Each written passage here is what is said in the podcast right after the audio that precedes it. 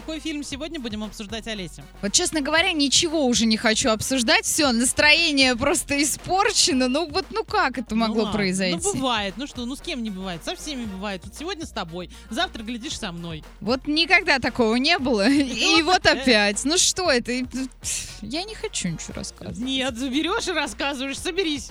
Триллер «13 изгнаний дьявола» можно посмотреть сегодня в кинотеатре «Мир». Категория 18+. Итак, отзывы. Не смогли до конца раскрыть идею. Прошлись по всему поверхностно. Сложилось впечатление, что тебе бегло рассказывает историю друг, а который делает это уже в сотый раз и устал. А в связи с этим делает сокращение и обобщение. Где-то вообще теряет смысловую нить повествования.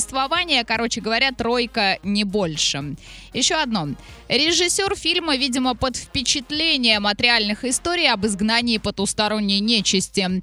Именно поэтому он предпринял попытку снять историю, которая граничит с реальностью. На протяжении всего фильма вы будете в постоянном, необъяснимом напряжении от происходящих событий с героиней фильма.